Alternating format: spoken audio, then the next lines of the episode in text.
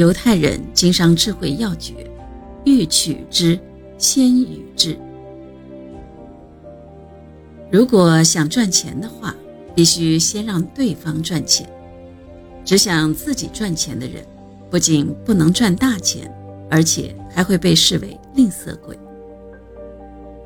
赔本赚吆喝是犹太人的经商俗语，说的就是先舍后得的道理。这其实是一种表面上亏损的促销方法，但它在打开产品销路的方面却能够起到良好的效果。有一位犹太人开发了一种保健饮料，其销售势头一直长盛不衰。这种饮料打开市场时，用的就是一种赔本赚吆喝的生意经。他们独出心裁地想了一个新招，根据自己产品的特性。他们花钱登广告，征询一千个拿着医院体检单以让儿科医生认可的厌食、瘦弱、体质差的孩子，免费供应这一千名儿童一天两瓶。当然，这位犹太人最终目的是打开产品的销路，但这种赔本赚吆喝的买卖经却不失为一种有益的尝试。还有一些聪明的犹太人。采用白送机器零件这样一种看似赔本的方法来促销自己公司的机器，并最终获得成功。美国凯特皮纳勒公司是世界性的生产推土机和铲车的大公司。他在广告中说：“凡是买了我们产品的人，不管在世界哪一个地方，需要更换零配件。”我们保证在四十八小时内送你们手中，如果送不到，我们的产品白送你们。他们说到做到，有时为了一个价值只有五十美元的零件送到边远地区，不惜动用一架直升机，费用竟高达两千美元。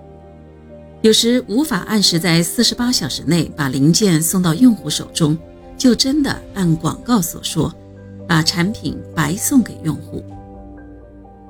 现在以“欲取之，先予之”的推销方法，在世界各地已经非常普遍地被应用。曾经有一段时间，香港男士服饰店大量批发绅士服，由于生意竞争激烈，有些商店就以“买一套绅士服赠送一条长裤”为口号，希望引发顾客的购买欲。其实一套衣服真的需要两条长裤吗？但既然是免费赠送，谁不喜欢呢？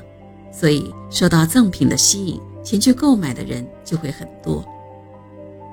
又比如，日本有一家威士忌制造商，为了提高威士忌的销售量，以赠送精美的酒杯、酒盘和精致的小酒壶来吸引顾客。根据统计。前来购物的大多数人是受到赠送品的吸引，所以馈赠品的魅力还是很大的。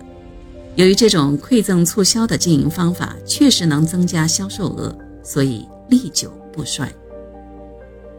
但也有人认为，与其赠送，不如降低价格更实际。然而，对于已经熟悉了大商场打折推销积压品的消费者来说，馈赠比降价。更可信。比如，价值一千元的商品以七百元的价格售出，消费者并不会觉得获得了三百元的利益，他们反倒会以为这商品本来就值七百元而已。